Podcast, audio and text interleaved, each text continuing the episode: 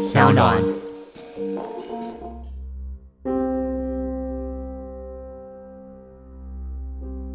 Hello，你好，欢迎收听由独立媒体报道者和商浪共同制播的 Podcast 节目的 Real Story。在这里，你会听到调查报道的幕后，或是透过当事人的声音、记者的脚步，听见正在发生的重要的事。今天邀请各位准备好了，这一集将是本节目的第一次大胆尝试。我们要走出棚外录音，而且今天要去的地方是一座位在高雄山里的流浪动物收容所。我们会听见兽医每天工作现场的声音，会听到狗狗的声音，还会听到主持人不小心腹外喷发的娃娃声。选择带你去这一座位在高雄的燕巢动物保护关爱园区，有两个原因。第一个呢，是因为我在去年去参加了他们举办的吹狗锣音乐季，那是我第一次知道，在我长大的地方有一座绿建筑为本体的收容所。这座收容所还拿下了全国性的规划专业奖项，而且给领养的主人提供了大大小小贴心又实惠的服务。在那个收容所举办的音乐季里面呢，我不止听到了音乐，我还在那里学会怎么样照顾宠物，还在那边摸了鸡、摸了羊，学帮狗做附件、跟狗做瑜伽等等。还有一些人留下来，选择了跟动物们一起过夜。这样子一座新形态的收容所，在最近上映的纪录片《十二夜二》里面，被视作改善台湾流浪动物现况的关键一环。根据《十二夜二》的数据。全台现在有一百七十七万只的宠物，但同时有十四万只的流浪狗在台湾各地。纪录片里面描绘了台湾零扑杀政策实施之后的现况：爆满的收容所，四处忙着结扎流浪动物的志工，还有在山里面、在街上喂养流浪动物的所谓爱心人士，以及那一些不愿结扎动物的饲主。这个问题该怎么解决呢？转型的收容所为什么要办音乐季？他们看到什么样子的未来？而这些跟喜欢毛小孩、想要养宠物的你有什么样子关系？今天要带领我们一起前进高雄的是高雄市动保处动保组的技师郑丽佳。我们一起来听听藏在高雄山里面的这一座收容所它的转型故事，以及这些站在第一线的兽医们他们真正的心声。以下是我和丽佳在收容所里面的对谈。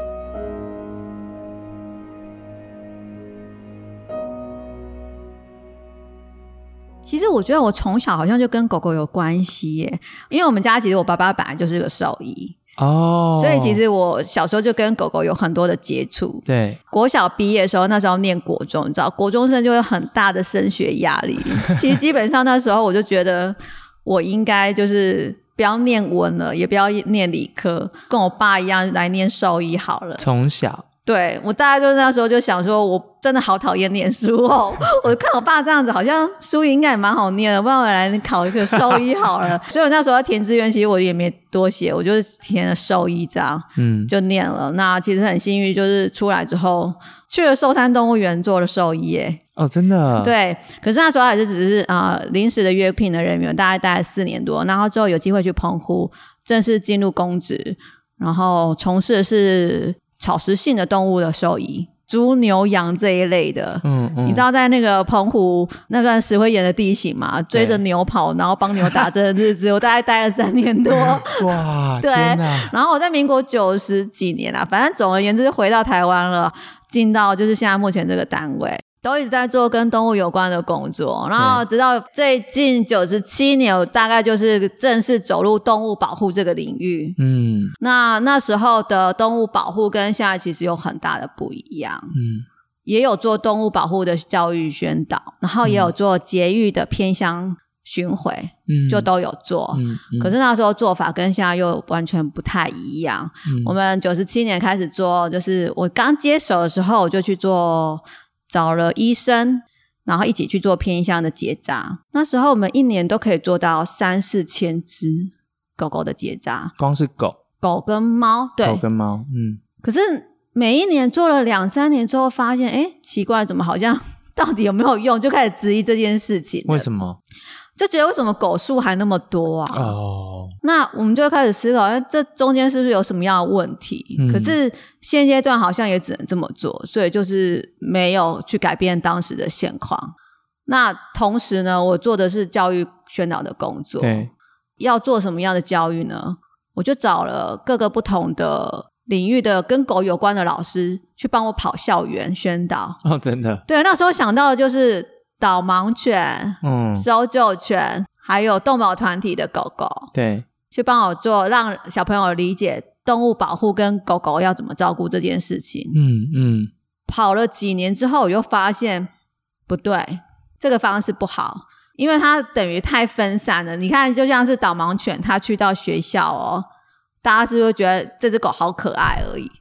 他没有办法理解我想要给他动物保护是什么样的概念呢？嗯，所以我觉得我应该要修正，我就决定就是呃，由我自己来开始跑。我想知道这里面到底是发生什么样的问题，因为那时候一年可以跑到两百多场，可能八万个学生哦。哇，因为我们一场可能最多，我甚至跑过一场最多是一千人的耶。他人数那么多，效果好吗？对，其实不见得好哎。嗯那时候有人跟我建议说，有没有可能从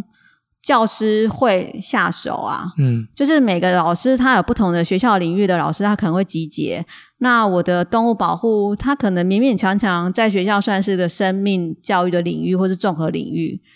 我去参加这个领域的老师的联席会或者什么的，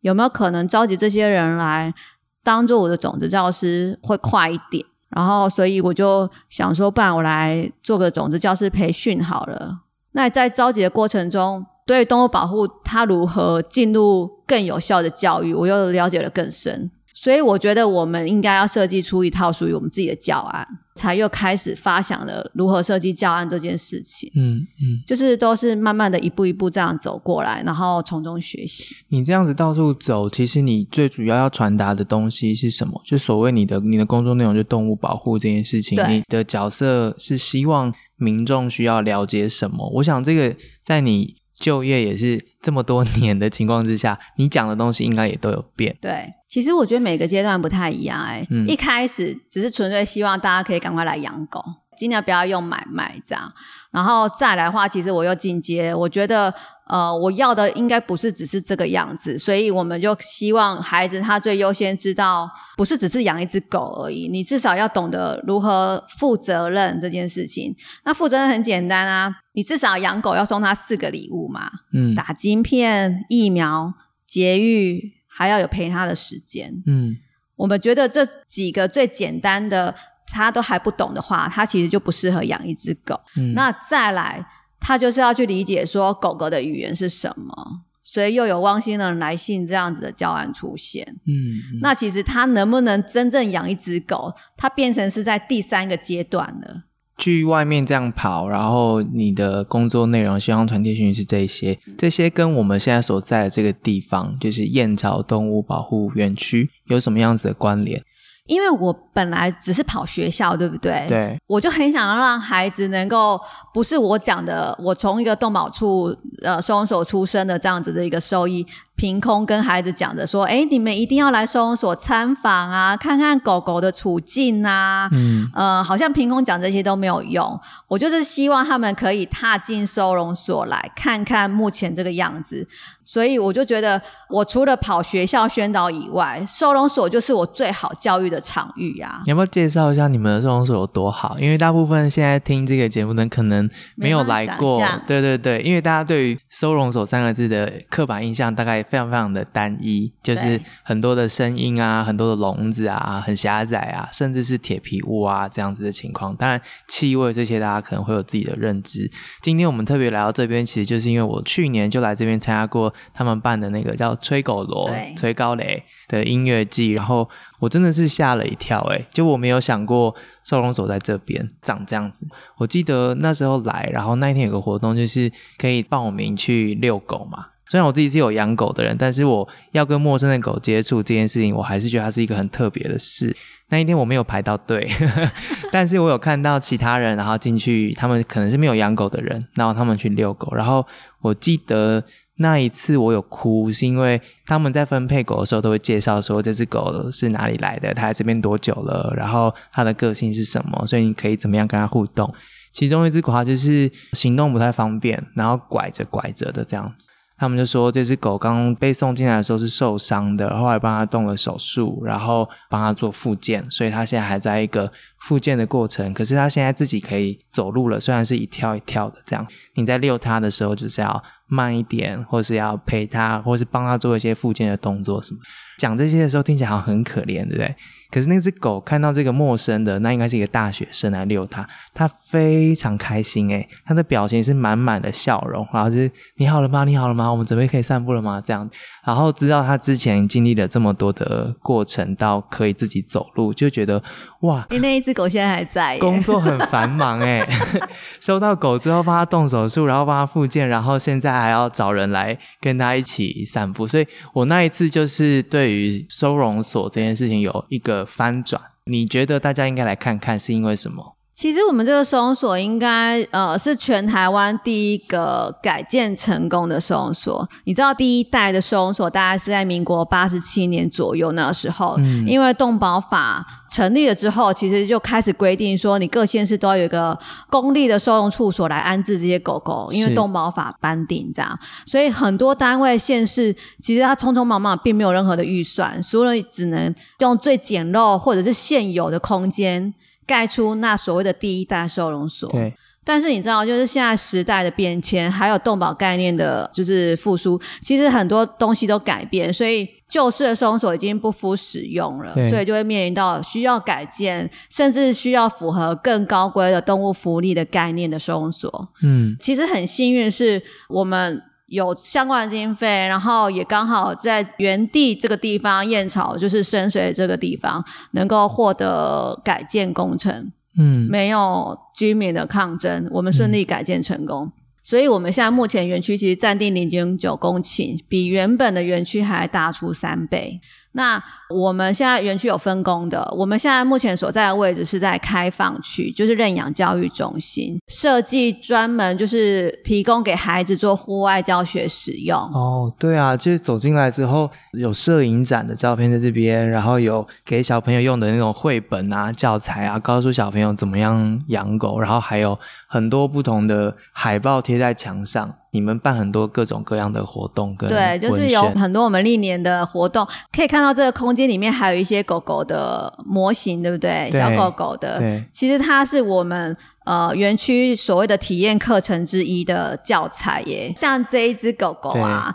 它是我们《黑轮历险记》。的体验课程，《黑轮历险记》Olen 对《欧伦历险记》，因为我们园区有特派员的，因为我们就把它设定成一个汪喵星球，然后有来自呃汪喵星球来的特派员来这边监督地球人有没有好好对待这些汪喵子民。哦天哪！对，所以我们其实，在园区有两套环境教育认证过的课程。那你看到的这些狗狗啊，其实它是李景伦老师帮我们制作的。嗯，《黑轮历险记》里面呢，就是。狗狗，他们好不容易到这个地球来了，他要回信给汪喵星球的爸爸妈妈，跟他们说他们在这个地球过得好不好？天哪！所以呢，我们就会设计一套游戏，让孩子透过这一封信找到这些狗在哪里。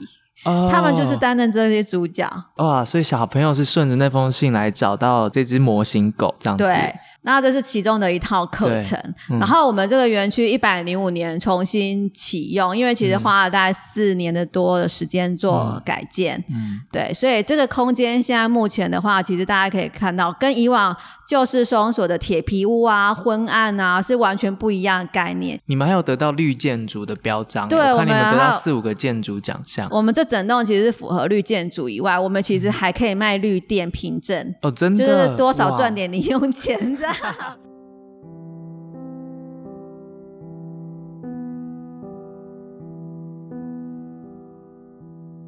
走进位于高雄的燕巢动物保护关爱园区，会看到几栋水泥平房建筑，它们是根据当地山区里的风向、坡度高低、向阳面而出来的不同的设计。主要的概念呢，是希望透过自然的风势、阳光。让狗舍能够尽可能的保持适当的温度、湿度，还有最大的关键是能够保持通风。在抵达园区之后不久，丽佳就让我跟着园区里面的兽医执行了日常的业务，也就是巡狗舍。他们要点数量，观看狗狗们的健康情况，然后立刻下判断哪一些狗需要移动，或是哪一些狗只它需要做特别的疗养。我必须承认，即使我是有养狗的人。第一次走进以百计算的狗只之间呢，我还是被震撼到了。接下来的几分钟，你会听见我们走进狗舍的过程。建议你可以把声音调小，保护你的耳朵，或者是你可以保持声量，让我们一起听见台湾收容所里面最真实的现况。刚刚说希望他们留的时间长一点，是因为什么？就民众留的时间长一点，让他们存在说，我这边不是只有十分钟或二十分钟就可以结束的参观。那你用什么方式让他们留久一点？请他们走第一栋绕一大圈，然后绕一绕绕绕绕到这这边，再走这边。我就一直拼命的叫，他不想留下。不想留了，但是我们还是能做这样子做是最好的。把它关起来，嘿，就把它关起来，把人关起来那就让他去找去找体认说，其实这一个怎么样子，它是日常生活你会碰到的东西的。那你这样子，我们觉得是这样多机会，多 CP 多机会，哦，啊，当然只是这样做只是最大化的最好的方法。要不然举个例子，我们都要你到到那开完区那边找那些狗，他不用五分钟去看，他不啊，我得照啊，或是来这边就是小狗，他看一看，哎，他看完了之后，我留小狗，但是这边有没有机会？对啊，所以这次就让他多营造一些机会，而且另外一造是要让他多体验这边的，让他走一走哦。你看，来这边就是第一个分贝的考验，哈、吵死了，好、啊，等一下你要问我的时候，记得声音要再大一点，因为年龄也退化了，被他们摧残的够了，好、哎呀，但是很正常的，一定会职业。那这边要跟你介绍的是，我们一样有开放的外面的空间，那这边还有，去年我们增加了一个户外的运动场。走进收容所的感觉，的确是一场感官上面的震撼。即使在较为先进、特别设计过的收容所里，每一个狗间其实都分了室内跟室外，让狗狗们能够自由选择它的所在。但是排泄物的味道，或是因为拥挤而发出的焦虑、打架的这些叫声呢，还是会让人感觉到一股强大的无力感。其实很难想象清洁人员和兽医每天面对这个画面的感受。兽医大哥带着我走向了一排经过特别设计的狗舍，在这里，每一个狗间呢都有一道后门，门出去之后是一片超过三分之一篮球场大小的草地。我又要再承认了，兽医打开狗间让我跟着走进去的时候，我还是蛮紧张的。其实蛮神奇的是，打开门之后，我走进他的房间，他们突然开始卖萌。有一只壮壮的黑狗，它甚至在原地坐下来等我，想要我们摸它。大哥说，它的名字叫做 Leo。哎他嗨，他这家里有考搞，他是他是老大是不是？哎，不会，他傻傻的，他傻傻的，哎，他傻傻的，好可爱哦！你在干嘛？你在干嘛？他就说我们在干嘛？他在在运动，叫一下，他们就会进去了。其实狗在这个地方关久了，它对这个它的栏位里面会有像家的感觉，所以在在适当的时间喂的时候，是不是就给它，哎，回来吃饭了，然后它就进来，我们就把它关起来。哎，怎么了？你看他们在笼子里面拥挤的样子，跟现在出来的样子是完全不一样的，对。所以我们真的大家都好开心。对，所以我们真的是很希望可以用最少的人力、最少的时间，能够让每一笼的狗都有机会可以出来晒太阳。对，每天都有一点点时间的话，我觉得对狗来说都会不一样的。丽佳所说的最少的人力、最少的时间，这是一个不得已的结果。超收的量是让收容所的工作如此挑战的关键。以燕巢动物保护关爱园区来说，挤进八百只狗之后，每一只狗真正分配到的狗舍面积大概只有一平方公尺。负责照顾八百只狗的人，其实就是六个兽医、十个清洁工人。你不要说要让每只狗每天都可以放风了，要好好打扫狗舍，保持干燥，都是极大的挑战。看着那一些在草地上奔跑的狗，它们脸上的表情，其实我就可以理解这一些在第一线工作的兽医们，还有丽家，他们为什么会愿意在自己本身的工作之外多做这么多。他们都知道，其实只要努力让数量压得下来，狗狗们的处境就能够得到改善了。十二月二的纪录片一环一环的解释为什么要把流浪狗的数量压下来是这么的困难？狗是一种依着人类生存的动物，它的数量自然跟人们的行为有关。除了养宠物的风潮越来越普遍之外，另外一个原因呢，是台湾民众还有许多人不愿替家中的宠物或是在乡间放养的这些狗猫来结扎，还有许多民众大量的喂养流浪动物，更是让这些街头上的动物们数量一直压不下来的关键。收容所的爆满是这每一个环节相加之后的最后结果。这是由人类制造出来、依存着我们的这些流浪动物，在找不到人适当收养之下呢，最后成为全台各地收容所的负担，重重压着他们。丽佳说，她在看了国外的收容所经验之后，发现其实他们有机会从被动转为主动。收容所要主动出击，这几年来，他们找到了什么样子的方法，造成了什么样子的改变呢？其实一般来说，我们整个园区分三个区域嘛。呃，包括刚刚看到行政区，还有刚刚我们一开始到的开放区，还有呃最上面的旧场，其实我们有保留。嗯，对，其实三个还保留。对，其实三个区是六百五十只，可是它的农委会规定临界值是八成，其实是五百七十六只，超过这个数字其实就不应该再收，因为它已经是一个临界值了。对。可是现在目前是连它最高的饱和度六百五十只都超过的，哦，所以很难去拒绝让这些狗一定不断的进来，只能。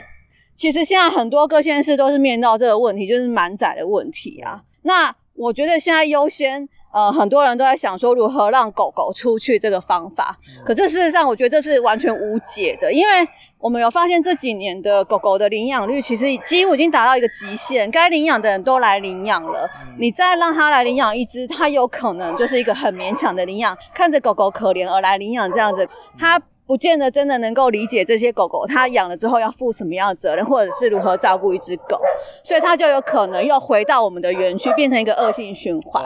所以我们在前两年，我们就开始觉得这件事情比要如何让这一只狗出去，我们应该更优先想着如何让它减少进来，这才是最优先的。所以这又开始，我们在之前，我们就是又强化了我们的结扎的部分。嗯。那同时，其实我们也要想着说如何开发新的潜在性的事主啊，嗯，所以我们就开始做教育，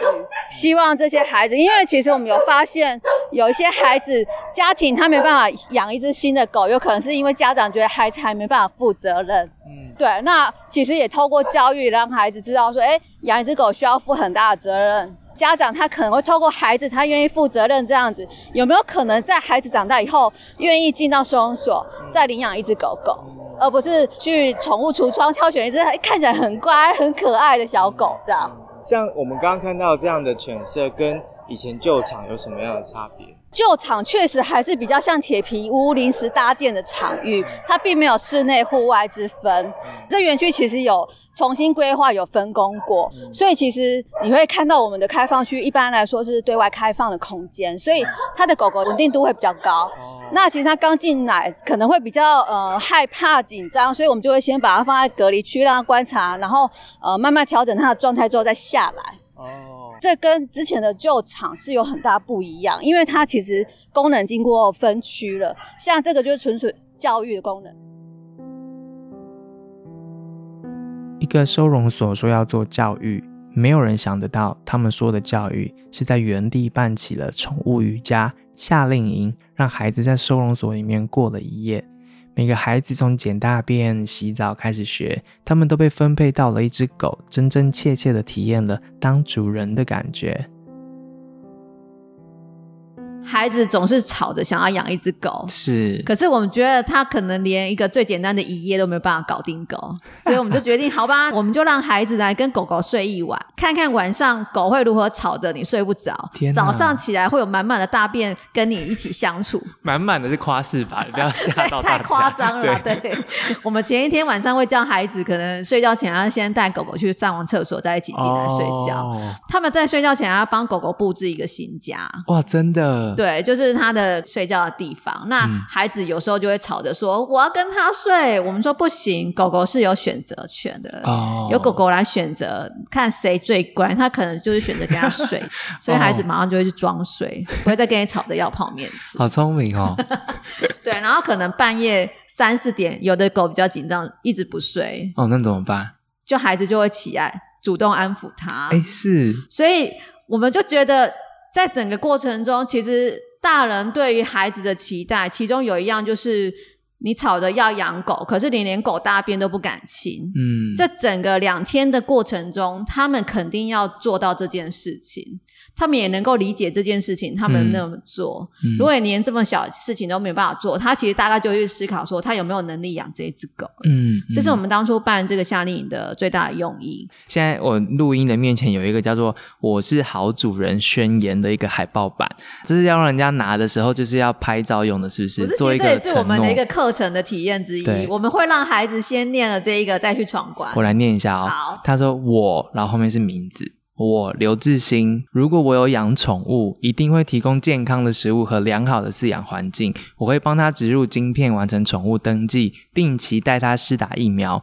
做好绝育工作。我还会每天陪伴它，带它出门运动，不离不弃，照顾它一辈子，要幸福哦。然后旁边就有个狗，比个大拇指写 good 这样子。对，所以我要养狗，就要先念完这个我是好主人的宣言对。任何人都哦要来念过才行。大人更需要啊。大人比较难搞嘛。好了，我们等我们去开发教案出来，这样有啦，你们的那个音乐会或是办的各式各样的活动，其实你们今年也办了很多在都市里面，然后让大家跟狗互动的活动，这是给大人参加的，对给大人。那是什么样？我看你们还在 motel 跟什么酒店里面办一些，去年我们就先办过一场在收容所的催高雷了。嗯其实我要先说，为什么要想要办那一场活动？嗯几年的这教育的跟收容所转型工作，我们觉得花了很大的力气，可是还是没有办法让收容所走入大家的日常。我们那一年一百零八年的时候，我们其实有去日本的长野收容所看看人家怎么做。是我们有发现他们在小猪长野的小猪市，我才知道，天哪，那好远哦！他我搭新干线到那边还要再转一个信浓铁道，嗯。等于我从东京出发要快要半天我才能到达那边，而且我从小猪车站还得要再搭计程车，唯一只有计程车哦，嗯花了快两千块日币才到达那边。哦是可是他一年有十万人次参访、哦，欸真的？十万呢、哇。他比我的燕巢，你看我从市区好，虽然也有公车可以到四十分钟，他简直比我燕巢还要远很多。可是。他有那么多人参访，真的。我就非常好奇，原来他们其实就是把我们现在原有的教案跟一些动物体验化为日常。假日有安排训犬课程，嗯然后早上呢，他就是安排十点就让你牵狗。十一点左右就是猫的体验课程，嗯让你跟猫互动，嗯然后再来就让你去喂羊，然后摸摸兔子。他其实是安排一个就是比较固定式的体验行程的。哦，平常就是家长都很开心的带着孩子去那边做互动。我觉得那个收容所就像是他家隔壁邻居的那种感觉。嗯，了解了解，所以我觉得我们应该也要这么做，让收容所变成大家的日常，嗯才有可能让大家理解，现在新形态的收容所其实已经不再是大家以前觉得那样子，就是它存在我家隔壁就是疾病啊，都是嗯大便很臭啊，然后或者是很脏啊这样子的概念。我们的收容所其实也可以存在在大家的日常生活里面，可能隔壁邻居啊，它不再是一个讨人厌的一个垃圾场旁边的一个建筑物嘛。所以我们就想着，呃，我们应该要做一点不一样的事情，去打破原本的同温层。嗯我那时候就看日本有个 Fuji Rock 的那种音乐季，我说 天哪，哦这么远的音乐季，大家都抢着要。等一下，你跳太怪了吧？从收容所跳到 Fuji Rock。同样概念，同样概念说我希望收容所也可以办一个音乐季呀、哦哦，多么美好啊！对，所以这是是把这两件事结合起来，就对变成去去年的崔高磊跟今年，今年叫什么？布道大会，布道大会，嗯因为我想音乐季总是有它不同族群吧。是其实就像是之前讲的，去年我们进来两天大概三千人次，八成以上是第一次踏入收容所的人呢。哇哦，觉得这真的确实就是如我们预期的，我们希望不同的同文层进来，然后能够理解嗯我们正在做的事情，然后也理解收容所它其实是什么样的建筑。嗯嗯，对，嗯那确实也达到我的目的了。那你们今年又去 motel 跟酒店是为什么？主要又是因为嗯我们只在凶手发生这件事情很无聊啊。嗯我们本来当初在这个呃凶手办音乐季，就是希望他能够有机会打入市区，变成大家的真正日常。嗯所以我们希望有一点点这样子的发生是在市区，所以我们就配合一些节日，挑了一些不同的点。第一个地方是高雄很有名的呃男女朋友相亲的点，就是彩色巴黎。我就记得对念书的时候，很多人去那边联谊呀、泡泡红茶店。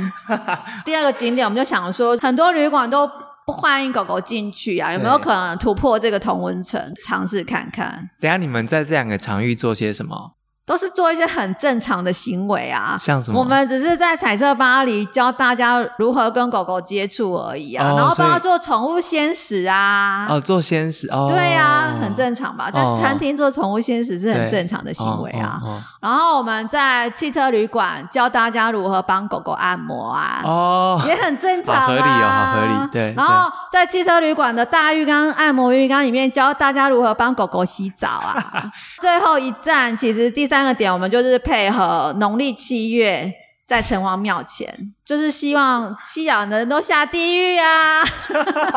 认真，对，所以我们在做这个提案的时候，我觉得最荒谬的是，我们要去跟对方提这件事情，对，对方怎么想？对方会突然有点吓到，觉得这是哪来的组织，却很莫名的也都会同意我们这么做。因为觉得好像也没什么不可以。对，所以我觉得，嗯真的收容所跟动物保护这几年的转型，确实已经在大家心里是不是打下什么样的基础了？那来的参与的活动的人是谁？有一部分其实是没有养狗的耶，哦，真的，对他们就是想要透过这些在很奇怪的地方学习到的知识，作为他未来养狗的基础。嗯那有的可能是爸爸妈妈他小孩吵着要养狗，可是他们还没有做好准备。可是我们透过这些不同的动物体验的活动，让他们有机会让孩子也可以知道说养狗是要如何照顾这些基本的概念。嗯。那他们其实都是我们未来潜在性的事主。除了我自己来过你们去年音乐季之外，后来其实在《十二月二》这部电影里面又看到了对于收容所的介绍，我就知道收容所本身的转型，对于整体在零扑杀政策上路之后所要面临到的这一些流浪狗的问题来说，流浪动物的问题来说，这个其实是一个蛮关键的一个切点。影片里面其实有一幕我印象很深刻，就是他有来拍你们那个小朋友过夜的过程嘛，然后小朋友好像在完成一个课程之后要。出去教室，然后你们就一格一个逼问这些小朋友，就说以后如果爸爸妈妈要养狗的话，你要用买的还是要来领养的？然后你就确保他们每一个人都说我们要领养，我会跟爸爸妈妈说要领养，然后打勾勾，是这样吗？呃，因为已经是第三年的动保夏令营了，嗯我们就是希望孩子能够在上了一整天课程后，嗯。给我们一些回馈，所以我们就想说，不然就是问问孩子，在这个休息时间、睡觉前，有没有可能有些孩子能够说说他今天上完一整天的想法是什么？对，可是现在可能有摄影机在拍，所以孩子就变得比较盯紧，什么话都不敢讲，所以我们就开始问啊。嗯嗯，就会问到有点傻眼，就是上了一整天那么辛苦的课，居然有孩子说 爸爸妈妈生日想要买一只狗送他。那怎么办？那你们能怎么办？其实我觉得孩子会有这个想法，一定是正常的啊、对因为他其实从小就是对这件事情有期待嘛。嗯我们没有当下拒绝他，我们是跟他说，反正就是等你长大，你去思考你有没有能力。那无论你要用什么方式来迎接一个新的狗狗，等你长大，你再去思考这件事情，因为这件事情对他们来说还是太早。嗯嗯，然后如果有能力要养的话，就是来领养。当然了，我都已经上了一整天课，你又没有花任何的学费来动保夏令。我必须要说，我必须要说，桂园区提供给那个领养的主人非常多的优惠耶。对你要不要解释一下，如果我来这边领养的话，你会给我什么样子的优惠措施？其实帮你打了疫苗，我们会帮他狗狗打疫苗，包括中了疫苗也会打完两剂哦，然后也会帮你做植入晶片、宠物登记，甚至都帮你狗狗的结扎，结扎完了。哇然后也会送你饲料，而且我们其实后续都有陆陆续续在看行为的课程。对你如果说真的迎接一只狗狗回去，可能会有分离焦虑，或者是你完全不知道狗在说什么，你可以回来上课啊。上这些课很贵耶，你知对道吗？，所以我们很希望，就是其实每一个人都可以用比较低的门槛来迎接一只新的家人，这样。其实今天就是来打扰你们，然后也跟着你去拜访附近的友好单位嘛。可不可以告诉我们一下，为什么你要试图跟这些仁爱之家或是学校啊，来建立这样子的关系？作为一个收容所、一个动物园区，为什么要跟邻居这样子的紧密合作？因为其实我们收容所就是地处偏远，很多人的印象除了昏暗、潮湿、狗狗乱吠叫以外，这样不好的印象，其实就会认为我们不应该是一个好邻居。所以我们开启了，我们希望这个园区的活化应该再加入附近社区的伙伴的力量。嗯我们不会只是一个呃单独作战的一个角色。所以我们就盘点我们附近有什么可以开发，因为我们也想开发人潮进来嘛。嗯我们就非得一定要去跟社区伙伴做连接好的关系。嗯包括我们地处比较特别的台湾的，就是特殊地形，就是泥火山地带。嗯。我们就去找了附近的呃人文协会一起来做社区的地质探险，像我们从园区走到泥火山的行程，他可以从这个路程中去认识这边浅山地形的一些生态，对，可能包括呃大关鸠啊，或者是一些呃泥火山它是怎么来的，嗯。那再来，我们跟社区伙伴友好、里长友好，好处就是我们可以啊、呃让社区的老人也可以愿意进来这边，因为社区他可能不太理解我们这个收容所存在对他社区有什么样的帮助。是我们会有很多不同的社区的课程。你看，像金山，它就有泥火山 DIY 制作课程，那是它原本社区有的课程。嗯那我们就把它导入我们自己原本的参访课程里面。哦，那他们原本的参访 DIY 套装组里面就是有收费，对我们就可以让社区的居民有收入。哦对他，如果学校或者是一般参访人，他想要来刚好进行一整天的活动，他可以早上来我们这边之后，下午再去社区走走，对哎，对甚至去附近的餐厅用餐。，对它是一个连带性的一个活动。了解那我们跟附近的学校友好，主要是因为我们希望可以一起开发不同的、更新的教案。因为教育的东西，其实我们没有那么的理解，那学校老师可以提供我们一些专业协助。嗯呃，仁爱之家其实主要是因为我们燕巢这个算是比较特别，它是一个生命教育很有意义的一个，其实也是透过学校老师知道说，哎，我们好像可以三方一起来做一些生命教育议题的，不同的合作。因为从园区开车不到五分钟就到仁爱之家，对。嗯嗯，那深水其实也是刚好就在隔壁山底下这样，所以我觉得三方一起来带动，当这些族群他们都愿意主动进来的时候，其实是不是可以直接打破他们的旧有概念？小朋友可以来这边上课，然后有夏令营，然后有一些教案可以在这边运作之外，老人家来这边可以干嘛？呃，我们的狗狗其实可以透过他们当做辅助犬，哦，对，因为有的老人家其实他们并不是说完全呃没办法行动，他可能就是觉得自己没办法做那一些动作而已。那我们可以透过狗狗的辅助，然后鼓励他们哎做一些喂养的动作，甚至帮忙遛遛狗啊，嗯，消磨他们的时间，然后也可以嗯从遛狗之间获得成就感。看你们的资料，其实你们也很努力，想要把狗狗送出去，这要怎么送？大家园区工作的同仁都想破头。其实我们现在，呃，幼犬部分我们就是跟橱窗合作，橱窗什么意思？就是宠物业者，哦他们不是有贩卖狗狗的橱窗嘛？对，那我们就请他，就是可能空一两个橱窗，让我们放我们园区的旧有的小狗狗。天哪，这很有意义耶。对，然后这是其中一个。可是有时候也是会碰到，就是小狗狗在橱窗里面长大，他还是得又回到园区来。哦，这个是宠物业者主动来找你们吗？呃，这个是我们得要去跟工会做一个合作。了解，对，就是希望可以改变这些企业，他们也能够有一些社会责任一起来做。所以，如果现在有宠物业者听到这个节目的话，他愿意有一个橱窗是放你们的小狗狗，因为我刚刚其实我们有参观收容所嘛，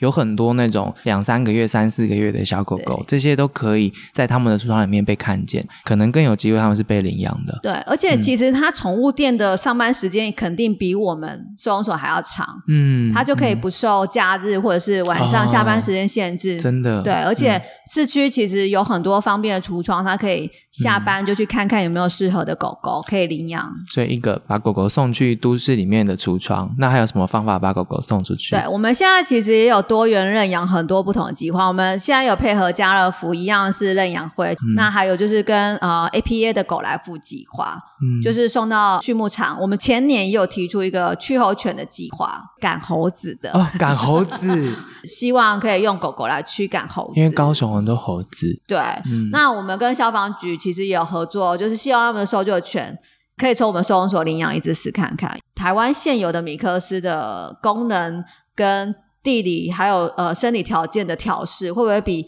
从国外训练好的那些搜救犬还要更优秀？是所以我们就跟消防局有这样子的合作。嗯嗯，对嗯那我们现在其实还有其他的校犬啊，或是其他一些，就是希望可以帮狗找工作，所以我们现在也有推出狗力银行这件事情。嗯嗯嗯，就是我们认为这一只狗它可能适合进入到怎么样的家庭，做什么样的工作。听说这个狗力银行今年度的送养率也蛮高的，嗯，对，因为狗狗经过重新的包装跟狗力的人力资讯，所以很多人就会觉得这只狗狗就是他适合的狗狗，嗯，对，嗯就会把它领养回去。嗯，嗯就会有很多不同的方式，想办法帮狗狗找家。所以你要试着让人可以走进来，同时又要试着让狗可以送出去。对，把狗送出去这件事情蛮急迫的，对不对？现在狗进来的速度其实比出去速度还要快很多，所以我们其实有点难负荷，就是目前的现况。这个原因是什么？在外面的狗狗，它结扎的数字，它并没有得到一个很好的控制的话，其实它外面繁殖的速度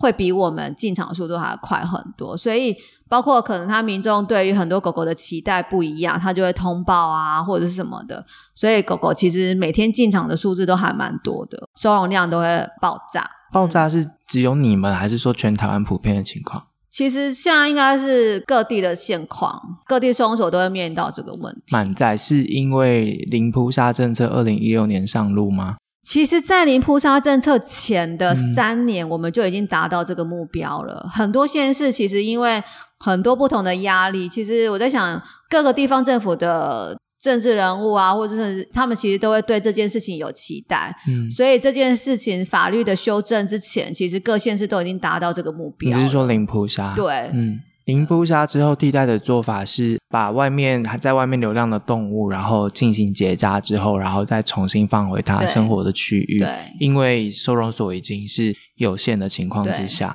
这样做法在那时候上路以来，虽然它可能结束了当时候大家第一次看到《十二夜》这部电影的时候，你假设十二天没有人领养就要被扑杀的这样的情况，解决了这样的情况，但同时有新的问题产生，也就是满载这件事情对于收容所来说是一个很大的压力，它未来会持续的往什么方向走？那我们要怎么解决这件事？它有几个做法？其实我觉得最优先我们要考虑的不是让狗出这件事情，是如何让狗可以减少进场。那你最明显跟呃你现在能够速度做最快的就是结扎这件事情的，嗯然后再来才是教育。如果民众他能够接受狗狗能够跟你在社区和平共处的话，那他有没有可能在街上可以跟你和平共处，不用进到我们收容所来？这个是比较困难的。嗯对我们而言，目前最重要应该就是节育这件事情。其实我们有发现很多的让狗，其实它都是因为放养家犬没有结扎而来。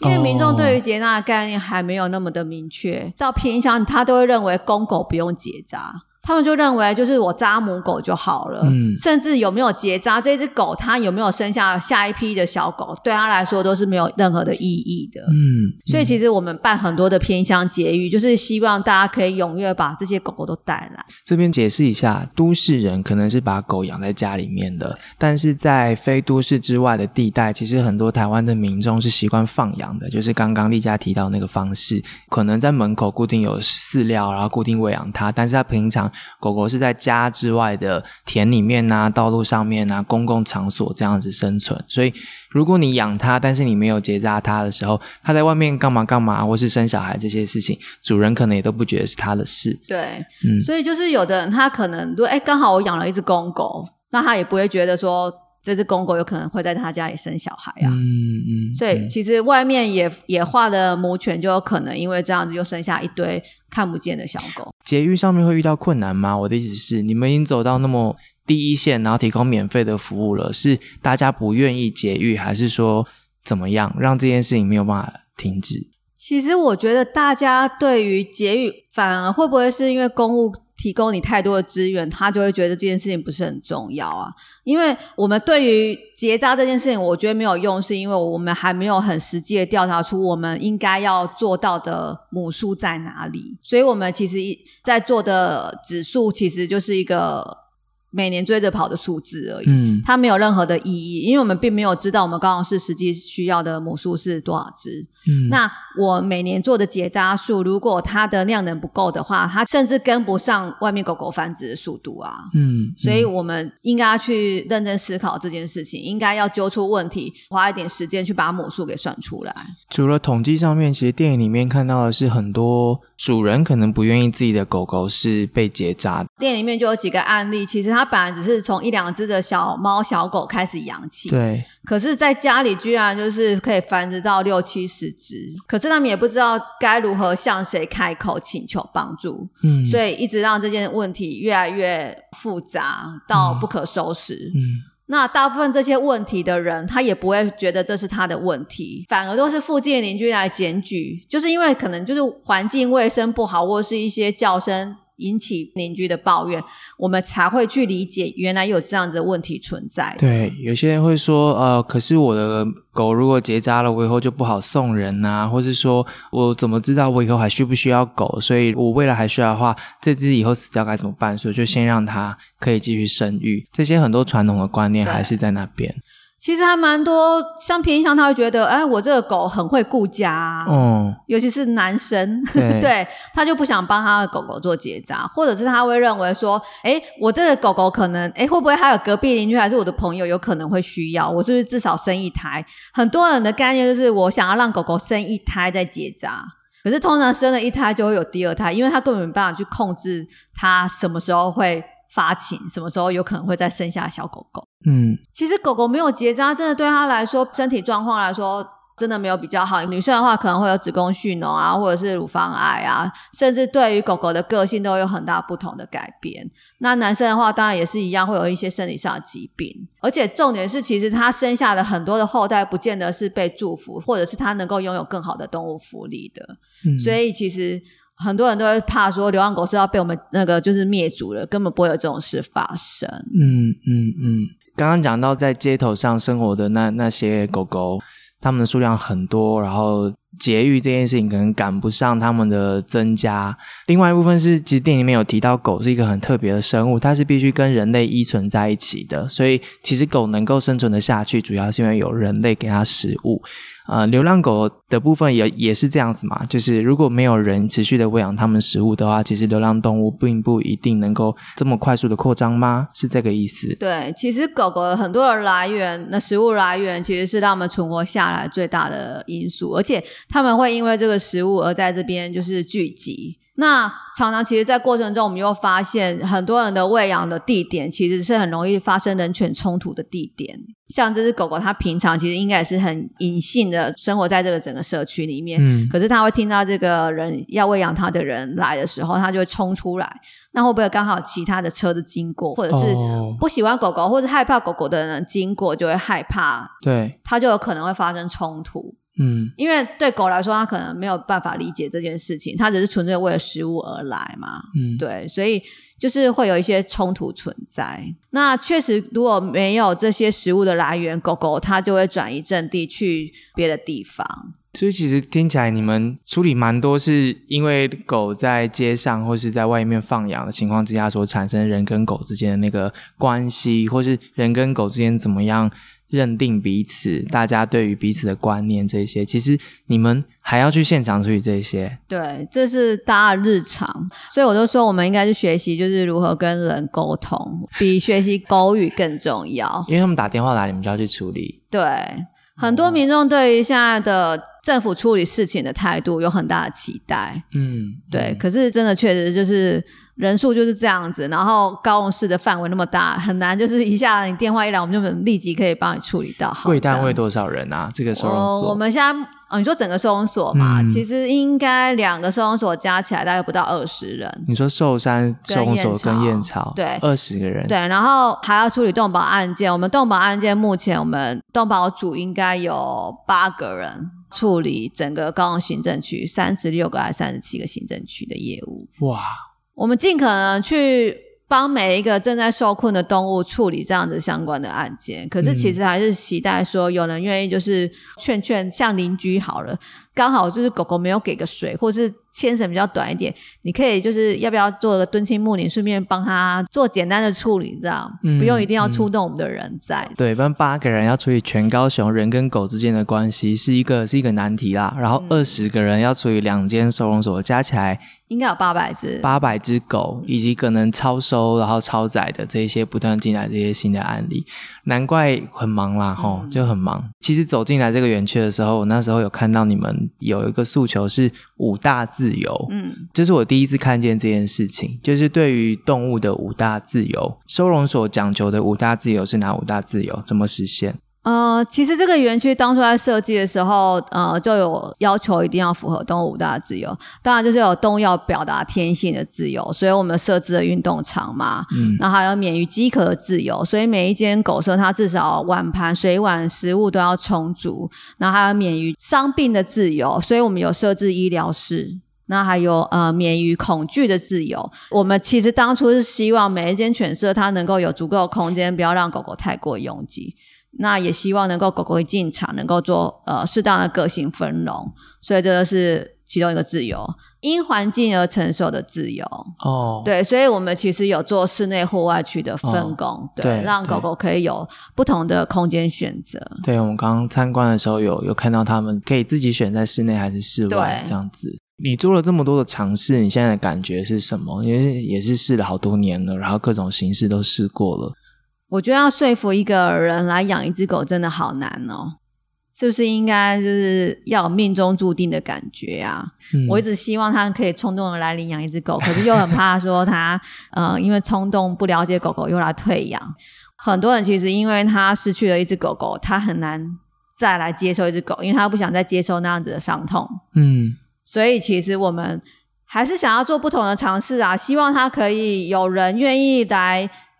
当个寄养家庭，嗯舒缓我们这个园区的短暂的拥挤空间，嗯让呃狗狗可以出去社会化，尝试它可能进入家庭会发生什么样状况嘛。嗯再来，园区的狗狗是不是可以获得大一点点的空间？可能这一笼本来待呃五只，少掉了两只，至少这一笼现在剩三只，可以空一点。我们希望可以做这样子的尝试，也让更多人有机会可以跟狗狗相处，然后进而来领养一只狗狗。因为进来之后，其实会看到这个园区呃很不一样，其实很难会想象说它是一个公家单位，就是里面会发生的事情相当的多元跟有弹性。然后我进一步了解之后才知道，很多这边的桌椅啊、设备啊，其实是从外面想办法自己去收来的，因为可能没有预算这些。然后也知道贵单位的人都还要去写计划，就是在非常规的补助之外，希望拿到更多的预算。主要是因为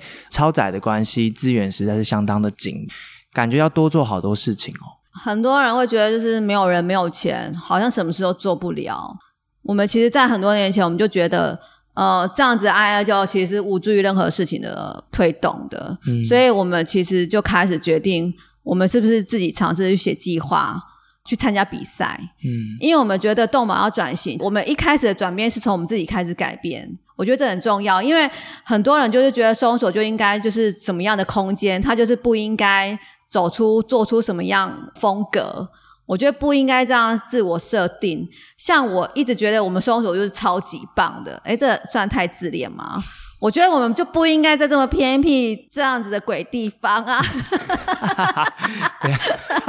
我们就是这么棒嘛，所以我们要去参加比赛。我觉得参加比赛的过程有一个很好的东西是。有很多不同的单位是看着我们得到就是呃专业规划类的奖项，会有很多人来找我们去做，就是呃算是分享会，嗯。他就会知道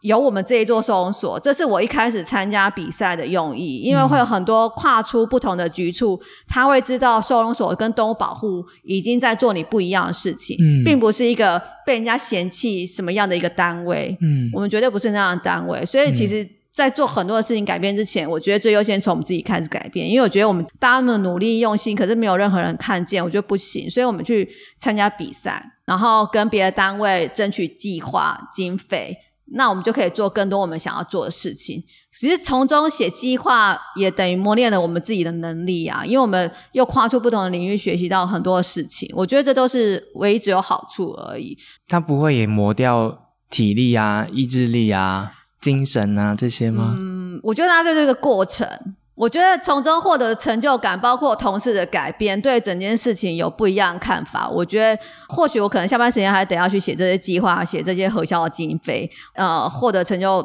更大于我们付出的时间跟辛苦。所以你做到现在，会觉得整个体制、整个社会对于你们有不同的看法了吗？呃，我觉得应该是有的。大家多多少少从我们这边看到不一样的希望跟期待。因为我们一开始做这个园区的改变，其实也是希望能够有什么样的单位能够看到我们的这样子的好的模组出来，然后别的收容所在建构的时候不会再有抗争，他会认为我们就是好伙伴，我们可以一起成长，我们可以一起改变，一起做得更好，对，然后我们也可以呃成为大家的合作伙伴，这对我们来说是很重要的。从一个兽医开始，然后到。澎湖去，然后在动物园里面，然后现在看起来是在试图缝合一些社会关系、伙伴关系，然后让大家翻转对于动物保育跟流浪动物的这个态度跟做法，重新看待彼此。我觉得不管是人跟动物之间，还是人跟人之间，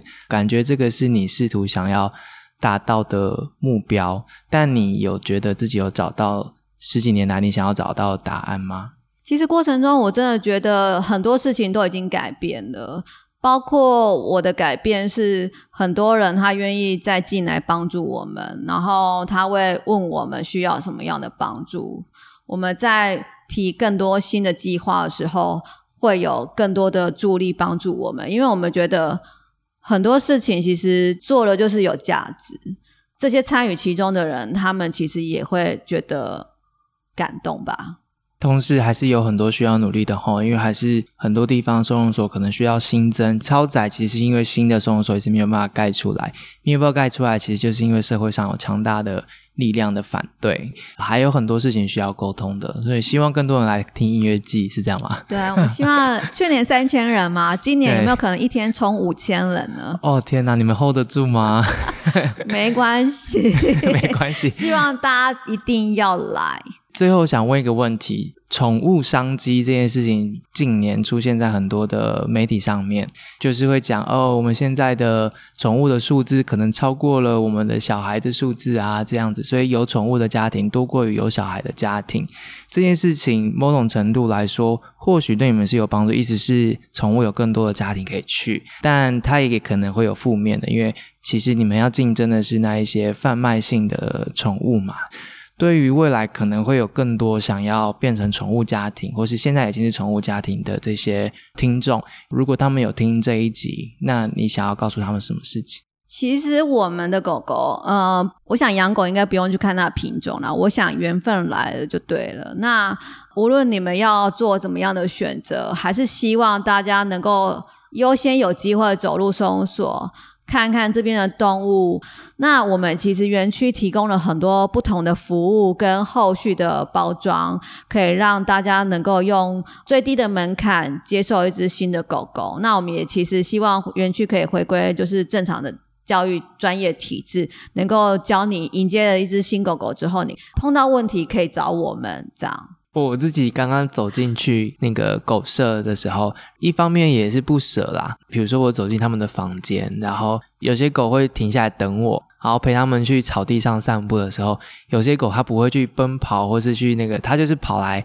吻我，或是想要我摸摸它，想我抱它，这些就会想说哇，他们如果没有人领养的话。他们可能很少有人可以接触，然后也很少时间让他们可以觉得自己是被爱的啊，这样子。我我自己自己蛮难受的。对于动物是以比较爱的人来说，走进去是蛮难受的。我自己觉得你们在这边工作，应该都是对动物是有爱的，这会难受吗？当然还是会啊。我为什么要把收容所？融入日常，就是希望无论你是不是想要来领养一只狗狗，你都可以在你空余档的时间，就是假日时间，能够拨一点点时间来陪伴这些狗狗，让他们可以有一点点跟人接触的机会，他就可以更亲人，更有机会走入有可能走入的家庭。所以，无论你现在是不是觉得，呃，你还没有做好心理准备进到收容所来，我们都希望你可以打开自己的心胸，然后能够接受这件事情。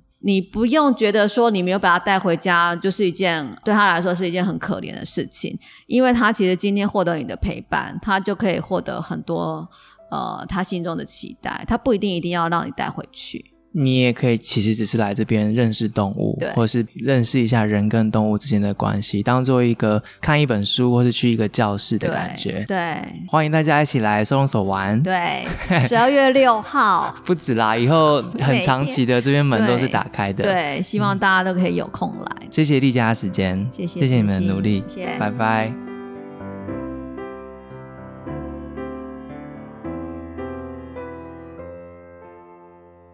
谢谢你今天的收听，而且听到了最后。如果你对今天的议题有兴趣，想知道更多，不妨可以到电影院里面观赏《十二夜二》，看见在台湾各地为流浪动物努力的人们。或是你也可以在十二月六号来到燕巢动物保护关爱园区参加音乐季，练习和动物在一起。今天是我们第一次出外录音的尝试，第一次总是新鲜、刺激而不完美的。如果这一集对你有帮助，欢迎分享给更多的朋友。如果你期待我们有更多的出外录音的话，请在我们的 Instagram 账号上面告诉我们哪里有值得拜访的故事。记得接着用定期定额或单笔捐款的方式赞助我们的节目走下去哦。本期节目由蓝婉珍、刘志兴共同制作，谢谢你的收听，我们下次见。